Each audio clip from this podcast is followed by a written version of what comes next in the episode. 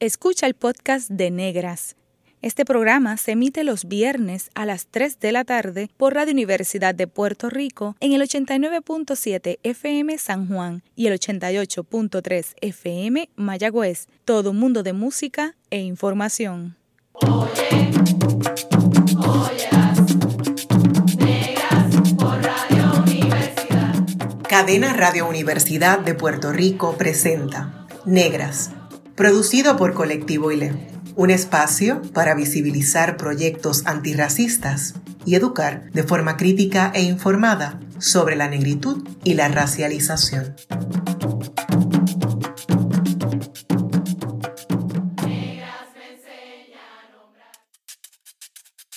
Hoy en Negras les saluda Eda López Serrano. Hemos preparado un programa en el que reflexionaremos sobre importantes hitos para la afrodescendencia en Puerto Rico. Contamos hoy con un panel de lujo. Tenemos a Marí Ramos Rosado, Marí Calabó, la senadora Ana Irma Rivera Lacén, Mayra Santos del programa Afrodescendencia UPR y también contamos con Mayra Díaz Torres, quien es representante en esta ocasión de Colectivo ILE. Bienvenidas a todas a este panel de lujo. Hoy vamos a recopilar y recapitular sobre qué pasó y hacia dónde vamos. En primer lugar, querría eh, saludar, además de saludarlas, ¿verdad? Eh, preguntarles. Llevamos décadas insistiendo en visibilizar la afrodescendencia en Puerto Rico y ustedes son vitales para este trabajo. Vamos a hablar primero desde el programa de afrodescendencia de la UPR. Mayra y Marielba, ¿cómo ustedes entienden que han sido los, los, eh, eh, los logros de esta cátedra que está basada en afrodescendencia? Bueno, eh, gracias Eda por invitarnos a este programa. Me parece que bien importante que tengamos un espacio eh, dedicado específicamente a esta discusión. Lo que estamos intentando hacer es eh, fundamental para lograr una, no tan solo la visibilización, sino el estudio estructurado de las aportaciones de los procesos de racialización, de los procesos de inserción y marginación eh, a nivel eh, de Puerto Rico, pero también a nivel de Afro-Latinoamérica y el Caribe y sus diásporas. Ese es el proyecto, ¿no? Eh, déjame contarte que Marielba es la sede, ¿verdad? El trabajo de Marielba ha sido bien fundamental para que nosotros podamos hacer este proyecto, que yo estaba buscando cómo, cómo desde dónde poder hacer un proyecto de eh, estudios de afrodescendencia y racialización en la Universidad de Puerto Rico. Marielba, le pido a Marielba que me saque del Departamento de Estudios Hispánicos porque allí no es el lugar eh, idóneo para hacer este trabajo. había tratado por años y no había logrado mucho en la Facultad de Humanidades, y no podemos hablar de por qué. Y entonces el INIM que es el Instituto eh, Interdisciplinario y Multicultural de la Universidad de Puerto Rico, ofrece esta sede para que se puedan hacer la propuesta, los estudios, las investigaciones de los cursos que había en la Universidad de Puerto Rico, de la historia de estos cursos, de cuántos estaban activos, de cuántos habían ya perecido, y han habido muchos, eh, y qué era lo que teníamos que hacer para crear un unos cursos, ¿verdad? Que fueran amplios, que fueran efectivamente interdisciplinarios y multiculturales en el sentido de que pudiesen crear diálogos entre la racialización y nuestra experiencia aquí en Puerto Rico, o la dominicana, o la cubana, o la colombiana, o la garífuna, o la de la diáspora en Estados Unidos, y ver esas colindancias, porque los afros siempre hemos sido diaspóricos. Así que eso para mí fue fundamental y las gracias de que se pudo crear esta dupla. Desde allí entonces ganamos la propuesta de la Melon y estamos en plena implementación de estos cursos. Cuando entramos había cinco cursos activos en afrodescendencia, en raza. La mayoría eran de música y estaba el curso de Maris Ramos, que es un curso pionero que responde a otro curso pionero que ya desapareció, El hombre negro en la literatura puertorriqueña, y Marí hizo La mujer negra en la literatura puertorriqueña en los años 80-90. Ese curso fue pionero, o sea, ya empezó a trabajar. Después me dice eh, la, la fecha exacta. Pero entonces, ese curso pionero eh, es el único que quedaba en literatura y los otros eran de música. Al finalizar hoy, en 2021, nosotros podemos decir que tenemos cuatro cursos con 105 estudiantes que terminaron en plena pandemia y con huelga de la Universidad de Puerto Rico, nuestros cursos en afrodescendencia y cuatro cursos más que van a estar ofreciéndose en enero, es decir, ocho cursos de cinco que habían activos que siguen todavía dándose, ahora se suman 8 y llegamos a 13, más dos cursos más a 15. Y cuando terminemos esta propuesta vamos a tener un estimado de 20 a 30 cursos, es decir, que vamos a tener áreas de énfasis completas en los estudios de raza, racialización y afrodescendencia, incluyendo cursos en leyes sobre interseccionalidades, mujer y género, cursos de representaciones culturales, cursos de este, historia, cursos de literatura afro-latinoamericana, cursos de artes, eh, visuales. también, cursos de, este, filosofía, interioridad, humanidades, de todos los cursos de estadísticas, de bibliotecología y ciencias de la información, eh, de psicología. Tenemos un curso que acaba de, que se va a dar el año que viene eh, por Marilu Franco, de trauma, eh, raza y, este, psicología. O sea que tenemos una amplitud muchísimo más rica. Y es importante que podamos ofrecerle eso a nuestros estudiantes precisamente para poder crear un sistema de investigación, de creación de materiales investigativos y educativos que nosotros tenemos. Quiero que sepan que no los tenemos, eso fue una de las cosas que nos dimos cuenta hoy, que todo está todo disperso que no tenemos readers, no tenemos antología, no tenemos libros específicamente de racialización, mucho sobre la esclavitud, pero nada sobre la racialización o la resistencia. Y eso lo tenemos que seguir trabajando. Así que eso es eh, lo que hemos hecho y, y María Elba también ha ayudado muchísimo, a, tiene una iniciativa maravillosa con el Departamento de Educación porque este proceso no se queda en la universidad. Mariel. Bueno, rapidito, yo debo de decir que antes de enero del 2021 eh, ya habíamos empezado, Mayra y yo, con una propuesta al Departamento de Educación que le hicimos un catálogo de diversas, diversos temas posibles sobre lo afro. Y tuvimos la alianza con la profesora Cheikh Isabel Cúcuta, que nos abrió las puertas en el área de historia. Y el semestre del 2020, justamente de agosto a diciembre, pudimos ofrecer a 360 profesores del Departamento de Educación eh, diversos temas dentro del área de eh, eh, afro. ahí participó Isa Godró, ahí participó Noel Allende, ahí participó Yolanda Arroyo, así que hubo diversos temas, diversos profesores. en eso, pues entonces Mayra y yo nos conspiramos y empezamos a trabajar con la Melon Foundation y tuvimos la dicha y la suerte que nos dieran eso, pero eso no quita que eh, eh, no siguiéramos con el Departamento de Educación, que debo de decir que la alianza ha sido bien efectiva. Así que eh, de una forma u otra hemos seguido trabajando. En este semestre no ofrecimos los cursos por diversas razones, pero sí hicimos la posibilidad de que la Semana de la Puertorriqueñidad se la dedicaran a la familia Cepeda Brenes, que ha sido un éxito hasta el anuncio de, Ni una bala más eh, del secretario de Educación nunca antes vista se hizo con la familia Cepeda y con la bomba. Esto para mí es significativo, primero por el alcance que tiene y eso nos está dando unos caminos. Por otro lado, en el mismo Departamento de Educación logramos formular dos becas. La primera beca es la Antonia Pantojas, que ya se decidió eh, quién iba a ser el estudiante, y se supone que en enero se entregue esa beca de Antonia Pantoja y se instauró la segunda beca, que es la beca de la familia Cepeda Brenes para estudiantes de intermedia y escuela superior. Hemos tenido grandes logros dentro de este esfuerzo que parece que es chiquito, pero es inmenso, ¿verdad?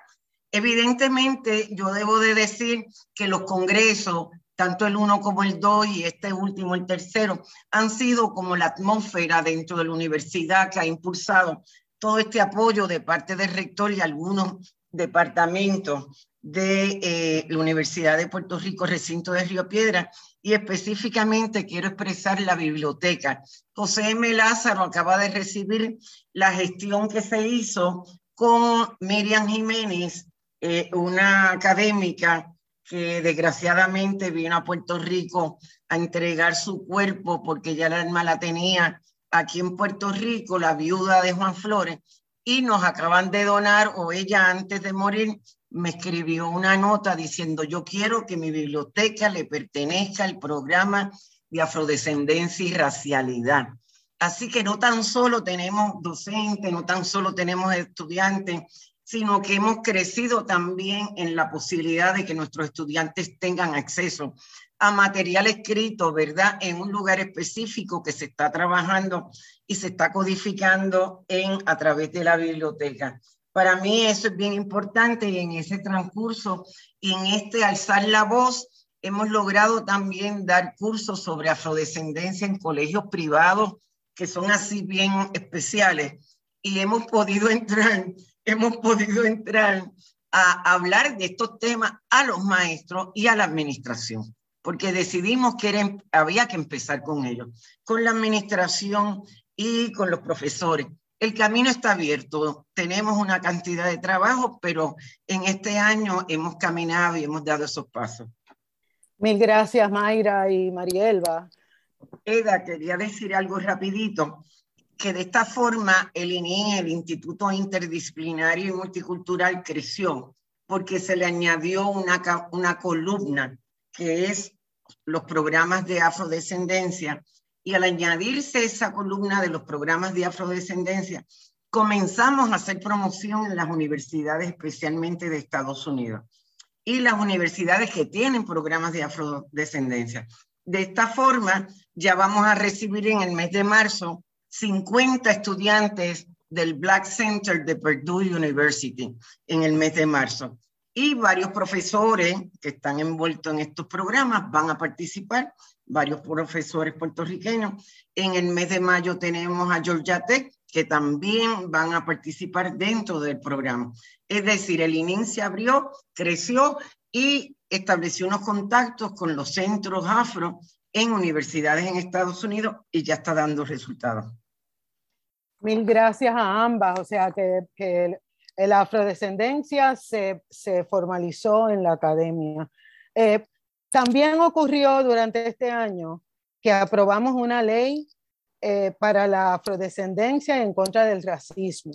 Esta ley, este proyecto fue erradicado por la compañera Ana Irma Rivera Lacén y a mí me gustaría saber, en primer lugar, de dónde surge esa iniciativa de, erradicarlo, más allá de lo que podría parecer evidente, pero en términos políticos, ¿verdad? Eh, ¿Por qué se te ocurre a ti impulsarlo? Y la otra cosa es que nos gustaría que, que nos contaras cómo se aprobó tan rápido. Bueno, eh, ¿de dónde sale? Bueno, sale de, de las luchas y el activismo eh, que he tenido durante tantos años, sin duda, pero sobre todo porque todo eso se aterriza en una promesa de campaña. Eh, así es que había que cumplir. Y yo hice muchos conversatorios, hice muchas actividades cuando era candidata todavía, un poco poniendo en, en, no solo en el programa, sino en lo que yo entendía que iba a ser mi, mi, trabajo cuando saliera electa, eh, de mayor importancia y sobre todo teniendo en mente que ustedes saben que yo siempre he hablado de las intersecciones, de que cuando se habla de derechos humanos y se habla de inclusión, pues uno tiene que hacer las miradas eh, cruzadas con los temas de género, raza, orientación sexual, eh, eh, las diferentes identidades eh, de exclusión usualmente en la sociedad. Así es que uno de los temas sin duda tenía que ser aterrizar en algo bien concreta pero bien concreto y que fuera a la misma vez un instrumento para poder seguir trabajando y provocando cambios en alguna política pública específica con el tema de, racismo, que reconociera que en Puerto Rico había racismo.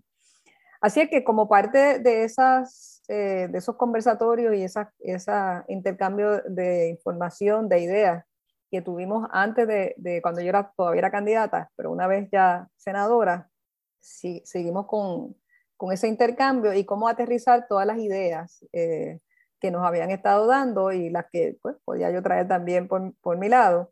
Y se nos ocurrió entonces hacer este proyecto de ley que hace dos cosas.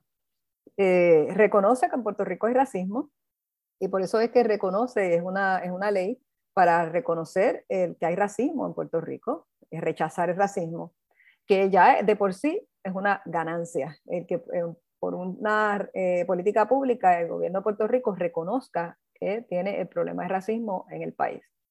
El otro tema es la afirmación o la reafirmación de la afrodescendencia, que ya también es otra ganancia, que en una política pública del país se reconozca nuestra afrodescendencia en tanto país, en tanto pueblo. Eh, así es que tenía las dos cosas y lograr eso fue la conjunción no solamente de estas conversaciones, sino lograr también que una vez se presenta el proyecto, eh, fueran a apoyar el mismo y alimentar para dar más ideas y, que el producto que saliera saliera todavía mucho mejor, eh, que compañeras y compañeros eh, presentaran ponencias y memoriales en apoyo al proyecto. Eso fue muy bueno y yo de verdad que le doy las gracias a todas las personas que pudieron presentar eh, ponencias y memoriales para apoyar el proyecto. Eso fue de vital importancia porque se vio eh, la gran cantidad y variedad de voces que estaban apoyando el que se hiciera esto como una política pública y la necesidad de que se hiciera cuando escucho a las compañeras, eh, a Mayra y a María va a explicar lo que por años se ha estado haciendo y que finalmente se, se ha estado haciendo en los programas que ellas bien han explicado. Hacía falta también pues que se le diera como un empujón adicional eh, desde una política pública eh, también para que eso que ellas están haciendo allí se reproduzca en muchos otros sitios también, no solo a nivel universitario, sino en las escuelas, eh, tanto escuelas públicas, privadas, en los centros de trabajo, en cualquier sitio. Así que fue importante que se hicieran esos memoriales, esas ponencias apoyando el proyecto de ley eso alimentó muy bien el proyecto. De hecho, de esas se sacó también el, el, que no, no se, sin lugar a duda, el proyecto también habla de la reafirmación de la afrodescendencia de una manera mucho, eh, mucho más visible, ¿verdad? Así es que creo que fue un alimento, alimentar el proyecto todavía mucho mejor.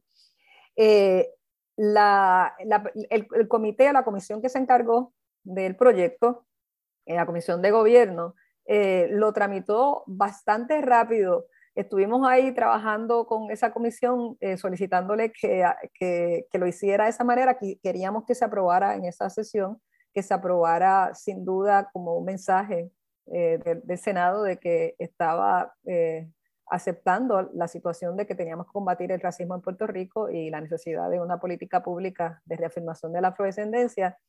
Eh, logramos que, se, que fuera así, eh, la comisión lo trabajó bastante rápido, es cierto, eh, las ponencias todas fueron muy buenas, así que era, era, una, era un proyecto que estaba eh, endosado por una calidad de ponencias estupenda y fue impresionante, de hecho la comisión estaba bien impresionada por la calidad de las ponencias, si ustedes leen el informe es, así, así se expresa. Y el presidente del Senado y las personas que encargadas en el, en el Senado de, de que baje para la votación en el hemiciclo, eh, aceptaron también bajarlo una vez ya teníamos el informe completo, positivo, endosado en comisión, y fue llevado a votación y fue unánime, nadie votó en contra. Eh, y de hecho, yo creo que nadie quería pasar para la historia votando en contra de un proyecto que hablara en contra del racismo, ¿verdad? De que era importante combatir el racismo en Puerto Rico y reafirmar la afrodescendencia. Y sin duda también ayudó mucho que acababan de salir los resultados del censo y de cómo eh, era distinto lo que el pueblo de Puerto Rico estaba diciendo. Eso ayudó un montón, sin duda, a crear todavía más un ambiente eh, muy bueno para la aprobación del proyecto. El proyecto pasa a la Cámara e igualmente allí se aprueba unánimemente, nadie votó en contra. Y cuando pasa a la firma del gobernador, nos invitan alguna de la gente que están aquí pudieron estar allí, nos invitan a la firma de la, ley porque es una ley histórica, sin duda es un evento histórico la aprobación de esa ley y el gobernador nos invitó a la firma de la misma, cosa que lo agradezco muchísimo porque me parece que el mensaje para el pueblo de Puerto Rico era que por encima de cualquier cosa, esta era una ley que estaba mandando eh, un mensaje que hacía un hito histórico en Puerto Rico con el tema de racismo y de la afrodescendencia. Eh, saben que la ley eh, hace algo que no se había hecho antes y es que cambiamos el giro de la tónica de lo que se hace en marzo, que en Puerto Rico usualmente lo que se hace es hablar de la abolición de la esclavitud el 22 de marzo. La ley empieza el 21 de marzo rescatando una fecha que se celebra en muchas partes del mundo, que es precisamente la fecha que internacionalmente se reconoce para eh, marcar las, eh, las luchas antirracistas en todo el mundo, como el día en que se recuerdan las luchas antirracistas en todo el mundo, recordando una barbaridad que sucedió en Sudáfrica un 21 de marzo. Eh, y Puerto Rico pues no lo celebraba. Así que por eso es que escogimos el 21 de marzo y como el 22 es el día que en Puerto Rico se conmemora la abolición formal de la esclavitud, pues nos pareció que era mejor porque cambiaba totalmente la tónica. Empezamos la jornada del 21 de marzo con una tónica antirracista. El tema de la abolición de la esclavitud sin duda cae ahí, pero ya con otra tónica, que no es ensalzar la esclavitud como si esa fuera las aportaciones de las personas negras eh, afrodescendientes en Puerto Rico, sino que cambiamos totalmente la tónica del 21 de marzo, empieza la semana, toda esa semana, como bien dijo, dijo Mayra, y se, eh, se da un mandato al Departamento de Educación y a todas las eh, entidades del gobierno de Puerto Rico y también las entidades privadas que lo quieran asumir sin duda, para hacer actividades en torno al combatir el racismo y a la exaltación de la afrodescendencia en Puerto Rico. Así es que sin duda es un instrumento que podemos sacarle mucha ventaja. Ya empezamos, Mayra y Mariel van a empezar a decir algunas de las cosas. Yo creo que este marzo va a ser distinto, en donde empezamos ya con la puesta en marcha de, de la ley 24 del 2021. Y yo estoy bien contenta, el Senado está bien comprometido. De hecho, hicimos una actividad el 30 de agosto en saludo del 31 de agosto, que es la primera vez que se celebra en el mundo el Día de los y las Afrodescendientes. Eh, y en el Senado hicimos una actividad, el Senado como tal se comprometió con el día eh, y algunas de las que están aquí también pudieron estar allí eh, y conmemoramos en, el Senado y en Puerto Rico ese 31 de agosto, igual que el resto del mundo por primera vez. Así que me parece que, es muy importante. Yo sé que para este, este año, ya para la celebración de esta, empezar esta, senada, esta semana, yo creo que esa semana en, en marzo, yo creo que vamos a estar haciendo cosas también, no solamente de Senado, sino en, todo Puerto Rico. Así que yo estoy muy contenta, me parece que yo soy la misma activista en contra del racismo y a favor de los derechos de todas las personas que llegó al Senado y esta fue una de las cosas que logré hacer en mi primera, en primer año. Sí, gracias, pero muchas gracias Ana Irma y de hecho tengo que decir que en ti tenemos una aliada no solo feminista, sino afrodescendiente, evidentemente negra, que ha luchado en un montón de cosas. Así que te agradecemos y estamos bien orgullosas de ustedes. Mira, no quiero, no quiero, terminar sin decir que tenemos que recordar eh, y agradecer eh, todas las aportaciones que dio la compañera Bell Hooks a estas luchas, a nuestras luchas, eh, sobre todo con la mirada de intersecciones, reconocimiento de poner en las luchas de las mujeres negras, en todas las luchas de, los derechos y, y, quería reconocer a Bell Hooks en un programa como el de hoy. Mayra, durante este año, Colectivo ILE eh, propulsó varios proyectos que eran nuevos, noveles. Eh, y entonces nos gustaría saber, primero, ¿Cuáles fueron los proyectos o, los, eh, o las cosas que marcaron hitos dentro de la historia y la trayectoria de Colectivo ILE? Gracias, Eda, y gracias a, las grandes compañeras que están aquí hoy. Es un honor, eh, son referentes de vida y, y es un encanto estar aquí. Pues Eda, eh, Colectivo ILE ha tenido un crecimiento significativo y, hemos durante este año podido enraizar mucho de nuestra, eh, ¿verdad? De nuestra de nuestros programas, eh, comenzando con los talleres antirracistas, que se expande un poco a, a la consultoría antirracista para organizaciones muy valientes que han asumido el reto de convertirse en organizaciones antirracistas. Eso es un logro inmenso. Eh, en enero de este año tuvimos el primer cohorte de Afrojuventudes, eh, Afrojuventudes siendo un espacio de formación antirracista y política y de activismo para personas jóvenes. Eh, en este primer cohorte tuvimos la participación de 50 jóvenes de todas las áreas ¿verdad? y confines de todo el archipiélago. Para nosotros es, maravilloso eh, reconocer que pues, la virtualidad en ciertas ocasiones ha sido importante incluir eh, otras áreas geográficas de Puerto Rico que no necesariamente eh, siempre tienen la participación. En Afrojuventudes hubo participación de cinco personas jóvenes de Vieques, por ejemplo. Así que eso para nosotras eh, es una alegría inmensa.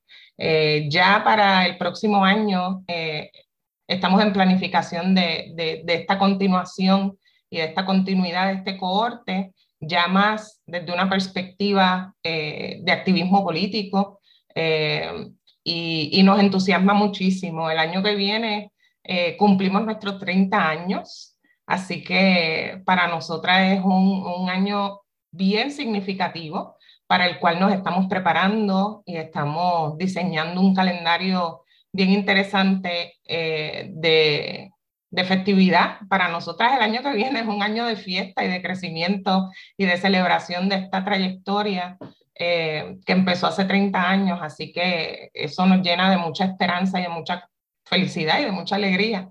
Em, y finalmente, eh, para nosotras, el, el, logro quizás más significativo pues fue el censo.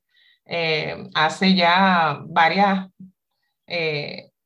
varios años que estamos en, en, esta, en esta campaña educativa sobre el censo eh, y al inicio del año pasado, pues lanzamos nuestra campaña eh, de cara al censo 2020, usando el eslogan de en el censo donde me pongo. Eh, y siempre se busca concienciar sobre las implicaciones de, de, utilizar pues estas categorías raciales culturalmente inapropiadas a nuestra realidad como pueblo colonizado por Estados Unidos. y pues hemos logrado varias metas que nos, que nos establecimos al inicio de esta campaña. Eh, con los resultados, pues hay la afirmación de una sociedad puertorriqueña multicultural. Eh, y con eso, pues dos de nuestras metas se cumplieron y se, se rebasaron. Eh, una de ellas era la disminución significativa en el porcentaje de personas que se identificaban solamente en la categoría racial blanca eh, nuestra meta pues era disminuir de un 75.8% a algo menos de un 70% y pues ya sabemos que los resultados revelados demuestran eh, una reducción eh, significativa, un 17.1%. otra de nuestras metas importantes era lograr un aumento en las personas que afirman su identidad racial negra de un 12% en el censo del 2010 a un 18% en el censo del, del año 2020. Eh, sin embargo, pues el resultado, como vimos, pues es esa disminución de esa categoría eh, a 7% y pues eso nos deja decir que todavía hay trabajo. Eh, así que seguiremos enfocando nuestros esfuerzos para continuar trabajando el asunto del colorismo y esperamos pues el desglose de datos en, en, categorías de otras razas y dos razas o más razas que se publicará pues prontamente para tener estas estadísticas. Así que estamos llenas de orgullo eh, y agradecida de cada uno de nuestros aliadas, aliados, aliadas, portavoces, medios solidarios, personas interesadas que se sumaron a todos pues, nuestros juntes de saberes y nuestras actividades educativas relacionadas al censo. Y pues, eh, anticipando y declarando un 2022 de, de, mucho logro y de mucha lucha antirracista. Mil gracias, Mayra. De verdad que no podemos menos que sentirnos orgullosas de todo este trabajo y, todo, de verdad que son logros. Y hablando de logros, ¿verdad? Estos logros no se dan en el vacío. Tenemos en, el, en, en este panel a una compañera que lleva mucho más de 40 años eh, trabajando y luchando por la afrodescendencia, el antirracismo, desde múltiples y diversos espacios. Así que, Marí, ¿cómo tú nos interpretas esto? Bueno, vamos a hacer una cosa. Yo te lanzo la pregunta y cuando regresemos de la pausa, vamos a continuar con tu, con tu respuesta.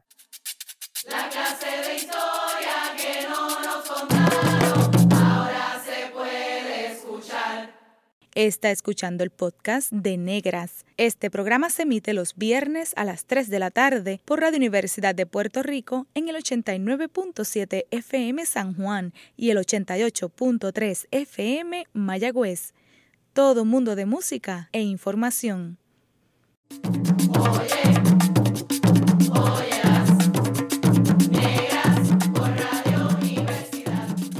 Regresamos a Negras. Hoy con la presencia de Mari Ramos, Mayra Santos Febres, Marielba Torres, Ana Irma Rivera Lacén y Mayra Díaz. Reflexionamos sobre el trabajo relacionado con la afrodescendencia en Puerto Rico y de las metas para el año que comienza. Y Marí, te tengo esta pregunta que nos encantaría que nos dijeras.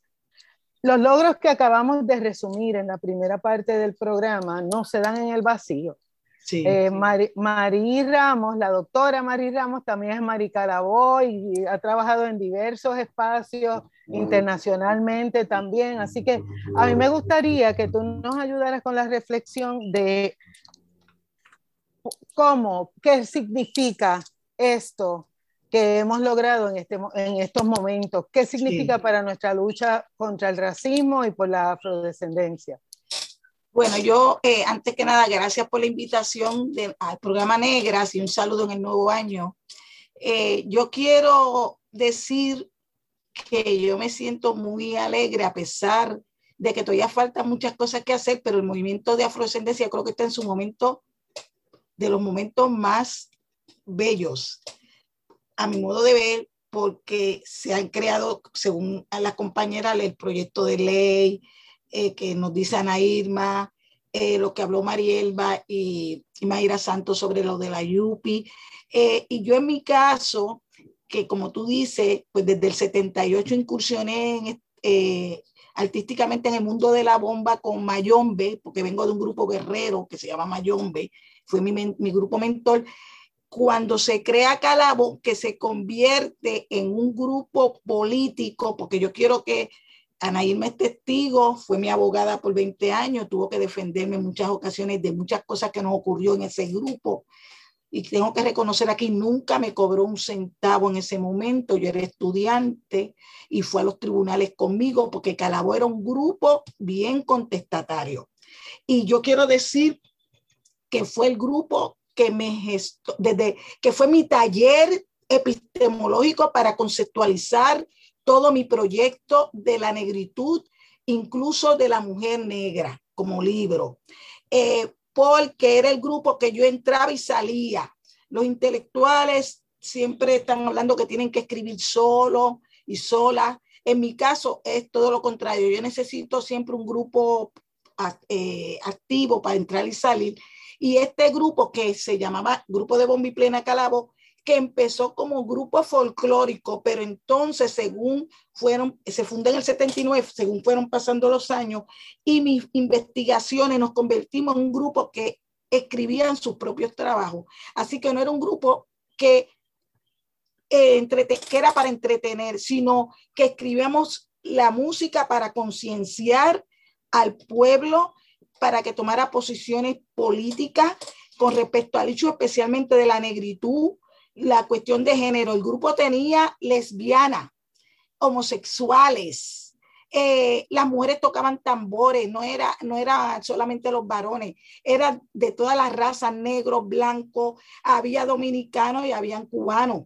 Era un grupo bien caribeño y nuestras canciones las escribíamos. Por tanto, se convirtió en un grupo de resistencia política y cuando todavía estos grupos que están surgiendo ahora, que de bomba, que hay muchos en este momento, solamente cantaban las canciones tradicionales de entretener al hacendado, de hablar de la bomba como folclore, nosotros no éramos un grupo folclórico. Nosotros incluso yo escribo la palabra folclore con C y no con K, porque hay una diferencia entre entre el concepto y entonces el grupo era un grupo que eh, y bien feminista, atendía la cuestión de género, atendía la cuestión de raza. Entonces, a pesar de que no éramos todos evidentemente negros ni negras, el grupo impulsaba el concepto y la defensa de la negritud. Y muchos de esos jóvenes hoy día se identifican y su identidad es como negro y tú los miras y no son negros. Y defienden el racismo. El grupo me ayudó a desarrollar la mirada al racismo. Y gracias a ese grupo, yo tengo que decir, y lo agradezco, que entonces empiezo a hacer muchos talleres. Fundé una escuela en Carolina, en el Centro de las Artes, para dar un taller completamente de la negritud que impulsaba la negritud desde la perspectiva del arte, la pintura, la danza, la cocina y eh, después, es decir, que cada verano a mí se me, se me impulsa un proyecto de la negritud y recuerdo que desarrollamos un festival que vino Victoria Espinosa, Silvia del Villar, Luis López Nieves, que cerrábamos el centro, pero siempre estábamos en la calle en la calle. Y yo tengo que decir que recibí mucho apoyo político del CUCRE, Comité Unitario contra la Represión Política, porque en ese momento de los 80, el grupo se funda en el 78, había una gran efervescencia política en la calle. Habían salido en libertad los presos políticos, Lolita Lebrón, después más adelante sale Elizán Escobar, todo esto, y todo eso nos ayudaba y yo entiendo, y la cuestión de Nelson Mandela, que estaba también siendo liberado.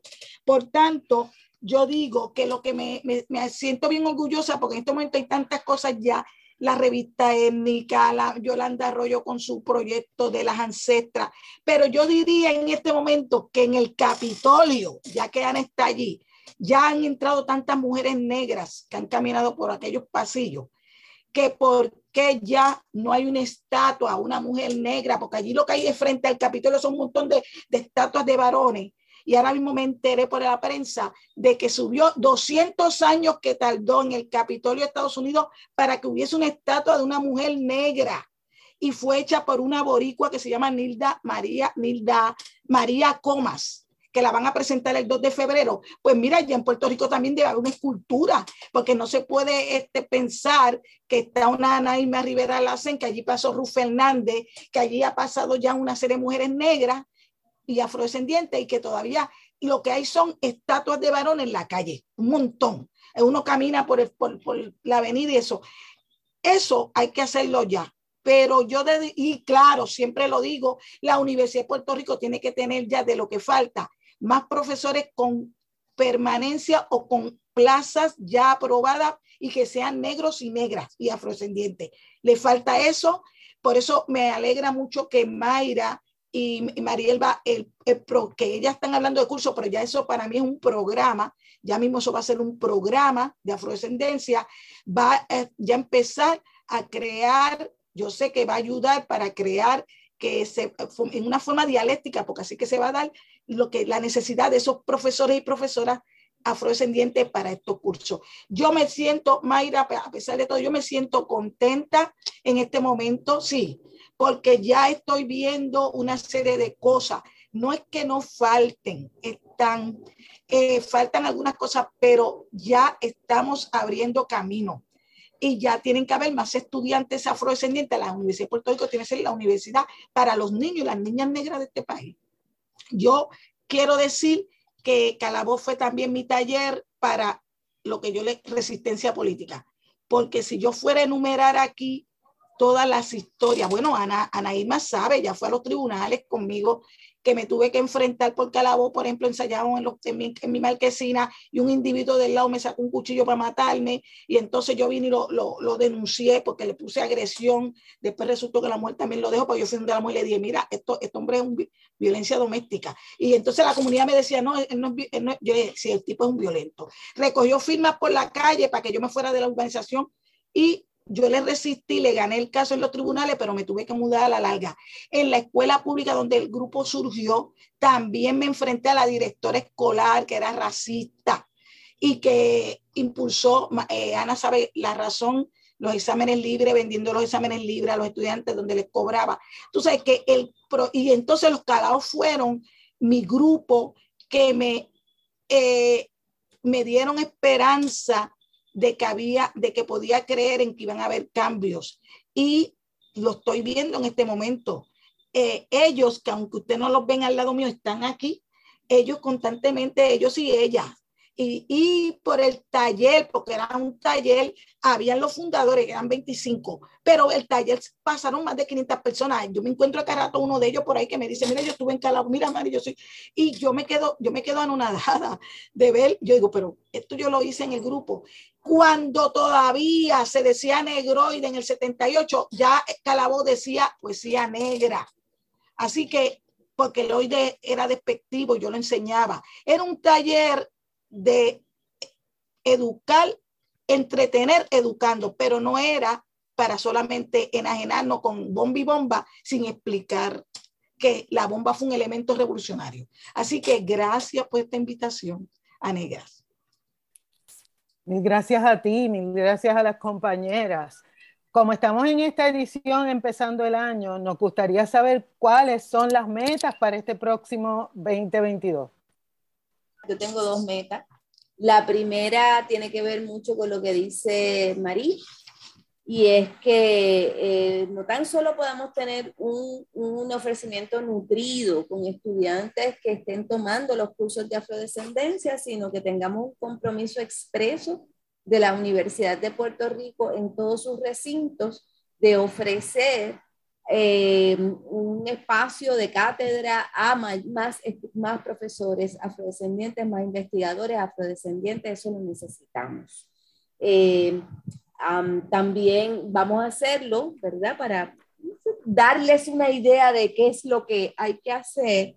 En la Melon Foundation conseguimos fondos para dos posiciones postdoctorales, postdocs, eh, en donde por un año solamente, pero se lo vamos a presentar, vamos a estar eh, buscando a los mejores cerebros que recientemente hayan terminado un doctorado para ofrecerles un espacio de investigación y enseñar un curso en el programa de afrodescendencia. Y es un, es un trabajo remunerado como debe ser a un, a un sueldo este, nutrido, ¿verdad? Digno. Eh, y eso es algo que queremos eh, seguir trabajando dentro de la Universidad de Puerto Rico, que se abran esos espacios, que no se congelen plazas y que se haga una política pública específica de reclutar más personas afrodescendientes. Eh, también tengo la meta de la Cumbre Internacional de Afrodescendencia en marzo y eso estamos trabajando arduamente en ello y que se repita en el 2023 porque tenemos esa vocación. Yo siempre he pensado que para el cambio de narrativa se necesitan tres cosas, tres cosas. O sea, esto no hay que inventarse de nuevo la, la rueda, son tres cosas las que necesitamos para cambiar narrativa. Necesitamos un himno, como Verde Luz, esos himnos que, que nacen, ¿verdad? Del pueblo. Necesitamos un himno. Eh, tenemos muchas canciones, pero necesitamos esa canción. Necesitamos un museo, un museo. Necesitamos un museo. Un museo, ya lo tuvimos de la tercera raíz, ahora hay museos interactivos en donde se pueden utilizar la virtualidad, videos, etcétera, etcétera, no un museo de arte nada más, sino un museo de la historia que, que, proponga una nueva narrativa de la afrodescendencia, eh, que hable de nuestros movimientos de resistencia y demás, y necesitamos un fiestón, necesitamos una cumbre continua cada, una, cada año, cada dos años, hasta que cambie la narrativa. Además de que necesitamos negra y étnica, necesitamos, ¿verdad? Medios comunicativos específicamente dirigidos a estas discusiones para que cambie la narrativa. Sin medios comunicativos, sin el museo, sin estas cumbres y sin, ¿verdad? Este, esos, eh, eh, sin, esas, sin ese himno, que lo, lo, tomé de Shirley, de Epsi Campbell, ¿verdad? Epsi Campbell sacó el 31 una canción que afrocostarricense hermosa que me paró los pelos, lo vimos con las barrileras 8M, o sea, se puede hacer, necesitamos esas cosas y, y yo creo que eso no es tan difícil, lo podemos hacer en, en tres patas y, y empezar a cambiar estas narrativas. Me encanta eso de que lo podemos hacer en tres patas. Pero sí, tú sabes qué, hemos logrado un montón de cosas, vamos a lograr eso también. Gracias, Mayra. Y vamos por más. Vamos por más. Mira, siguiendo la línea de Mayra, la de las compañeras también, parte de lo que nos estamos proponiendo, ya empezamos a hacer las reuniones y pues los lineamientos, te, queremos hacer un cambio dentro de la mirada de la cultura visual afro. Tenemos que adentrarnos cómo nos representan, cómo nos representamos. De esta forma, y como mi trabajo básicamente se centra, y he hecho ya varios artículos que se han publicado, es una, una mirada afro al trabajo de José Campilche, una mirada afro al velorio de Francisco Yer y a la obra de Francisco Yer. Así que queremos mirar todos esos conceptos visuales que ha traído la historia del arte blanca, eh, evidentemente racista, clasista, lo estamos retomando. Parte del proyecto de Melon Foundation es que eh, me han otorgado la oportunidad de crear un equipo eh, para empezar a deconstruir toda la historia del arte que nos han mal acostumbrado, ¿verdad? Así que estamos haciendo reuniones con distintas comunidades, museos, espacios culturales, para hacer una exposición que se puede llamar por ahora Puerto Rico Afro, Puerto Rico Negro. Esta es una exposición que correría todo el año del 2023, pero nos tenemos que organizar desde ya. Todo el año que yo le voy a pasar a Ana y a todas las compañeras, todo el programa que se lo debo, todo el programa que, que hemos tenido, las reuniones que hemos hecho y todo eso, tenemos a la, a la Universidad de Mayagüez, tenemos Calle, tenemos Caguas, tenemos Carolina, tenemos Bayamón, tenemos una cantidad de espacios y quiero hablar esto rápidamente. Esto va a incluir cultura visual. Cuando decimos cultura visual no es nada más artes plásticas, estamos hablando de artesanía, estamos hablando de ropa, estamos hablando de muchas cosas, estamos hablando de periódicos, ¿verdad? Como sería desde la Gaceta para acá. Así que este es el proyecto que el ha abrazado que va a ir desarrollando desde el 2022 al 2023. Casualmente acabo de recibir una llamada de Daniel Lin, que forma parte de esto. También tengo a mi hijo en Francia presentando a los criptoartistas negros. Eh, que esto es bien importante porque un artista que llegue a esas dimensiones, como estos que le mencioné anteriormente, es bien significativo para muchas cosas, ¿verdad? Pero nos vamos a enfocar a lo visual a las representaciones y va a correr entre las personas que participan es volver a honrar, digo yo volver a honrar porque para mí siempre ha existido nuestra querida Victoria Espinosa y sacar el teatro rodante para la calle. Así que hay muchos proyectos. Gracias mil, María Elba, de verdad que estamos pompeadas, de verdad, porque... Más vale, más vale. Sí. gracias mil. Ana Irma. Lo de Victoria Espinosa, me gustaría conversarlo porque Victoria Espinosa es eh, mi mentora, amiga y mi maestra, yo fui discípula de Victoria en teatro. Eh, como senadora, como senadora, yo espero este próximo año eh, darle mucho seguimiento a la puesta en marcha de la ley 24 porque es una ley compleja que tiene muchas posibilidades, sobre todo como menciona eh, específicamente todos los departamentos de gobierno que deben ponerla en función. Eh, voy a estarle dando mucha prioridad a eso. Y una de las cosas que tiene la ley es que el Instituto de Estadística se supone que empieza a recoger estadísticas. Así es que eso hace bien importante para la investigación. Una de las áreas que hay que darle, hay que reforzar más en el cumplimiento de esta ley. Y les invito a que la lean porque además tenemos ahí montones de cosas. Yo sé que ustedes la han leído, pero la gente que está escuchando y que va a estar escuchando este programa, eh, les invito a que lo vean porque es un instrumento para el uso de completo del pueblo de Puerto Rico, empoderar a la gente en la, en la lucha en contra del racismo. Pero también con este tema y con todos los temas que trabajamos de manera eh, de intersecciones, ver dónde están los temas de raza con todos los otros temas de exclusión, eh, también darle seguimiento a que en la Cámara se apruebe el proyecto de Senado 244, que es un proyecto de la compañera María de Santiago y mío, que es para hacer un curso en el, en el Departamento de Educación con los temas de derechos humanos, pero con énfasis en los temas en contra del racismo y de la xenofobia, y obviamente de todos los, los temas y valores que tiene la Carta de Derechos Humanos, pero eh, sin duda eh, queremos darle seguimiento para que se apruebe también en, en, el Senado. Y si logramos eso, pues vamos a tener pues dos instrumentos buenos, la ley 24 y esta que va directamente a la creación de un curso eh, basado en derechos humanos, pero con énfasis sin duda en los temas de, de combatir el racismo y la xenofobia. Así que como senadora, esas son dos cosas con estos temas que me gustaría eh, darle mucho, mucho énfasis y que obviamente pues vamos a estar trabajando en conjunto porque este esto lo hacemos entre todas las personas, esto no es un trabajo de una sola persona, sino de, de, un pueblo y de una comunidad y en este caso de todas las mujeres y todos los hombres que creemos en que Puerto Rico debe ser un país inclusivo y no racista. Gracias, Ana Irma.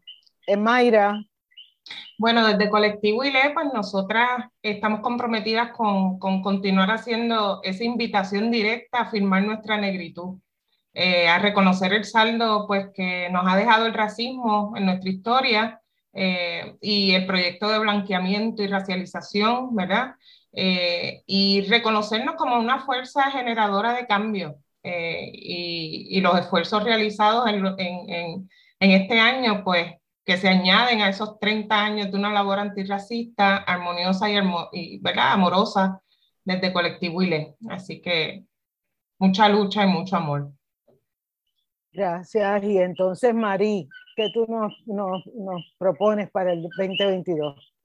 El 2022 ya yo estoy visualizando que va a ser uno muy rico para mí en mucho activismo cultural porque he sido invitada a varios proyectos que están por ahí cuajándose de muchas amigas y amigos afrodescendientes. Por ejemplo, de Coco Yanis, que es un proyecto que va a apoyar a proyecto de amor sobre Rafael Cortijo, que lo dirige Marisa, Maris, Maricusa Hernández, Maruca. Ella dice que no le gusta que le digan Maruca. Hernández y ya me invitaron a esa entrevista, más voy a trabajar en el libro y ya ese proyecto de por sí es la va a visibilizar la negritud eh, de, de, nosotros y de nosotras. También voy a estar pendiente a la celebración de la Semana de la Abolición de la Esclavitud que Ana Irma ha hablado, porque se pone en función este en marzo ahora y yo, yo voy a ver también si en las escuelas públicas este, se va a celebrar, le van a poner atención a esas, las escuelas que yo conozco. Y me, y me alegra mucho. Voy a seguir eh, ejerciendo el desarrollo del pensamiento crítico con mis estudiantes, porque vuelvo a la universidad para dar el curso a la mujer negra en la literatura puertorriqueña.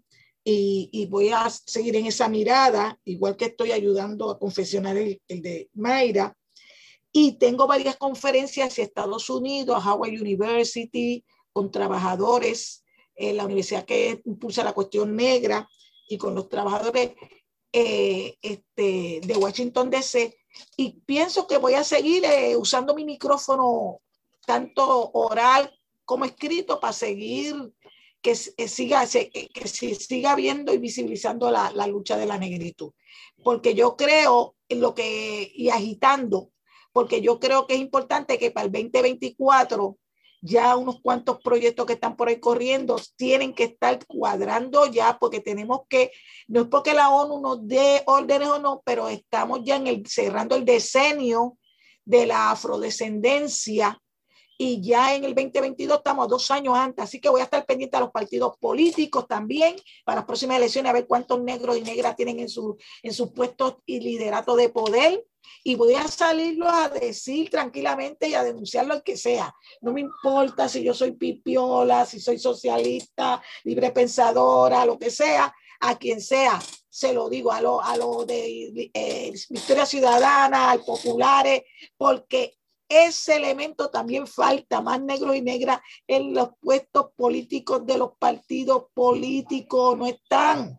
En la, en el Senado aparece más, está más que Anaíma y y creo que vi un par de hombres por allí, pero este, en, la, en la última vez que estuve, pero hace falta más en el, como estamos cerrando, porque el 22 ya son a dos años antes del decenio y las elecciones, que son el 24, ¿verdad que sí?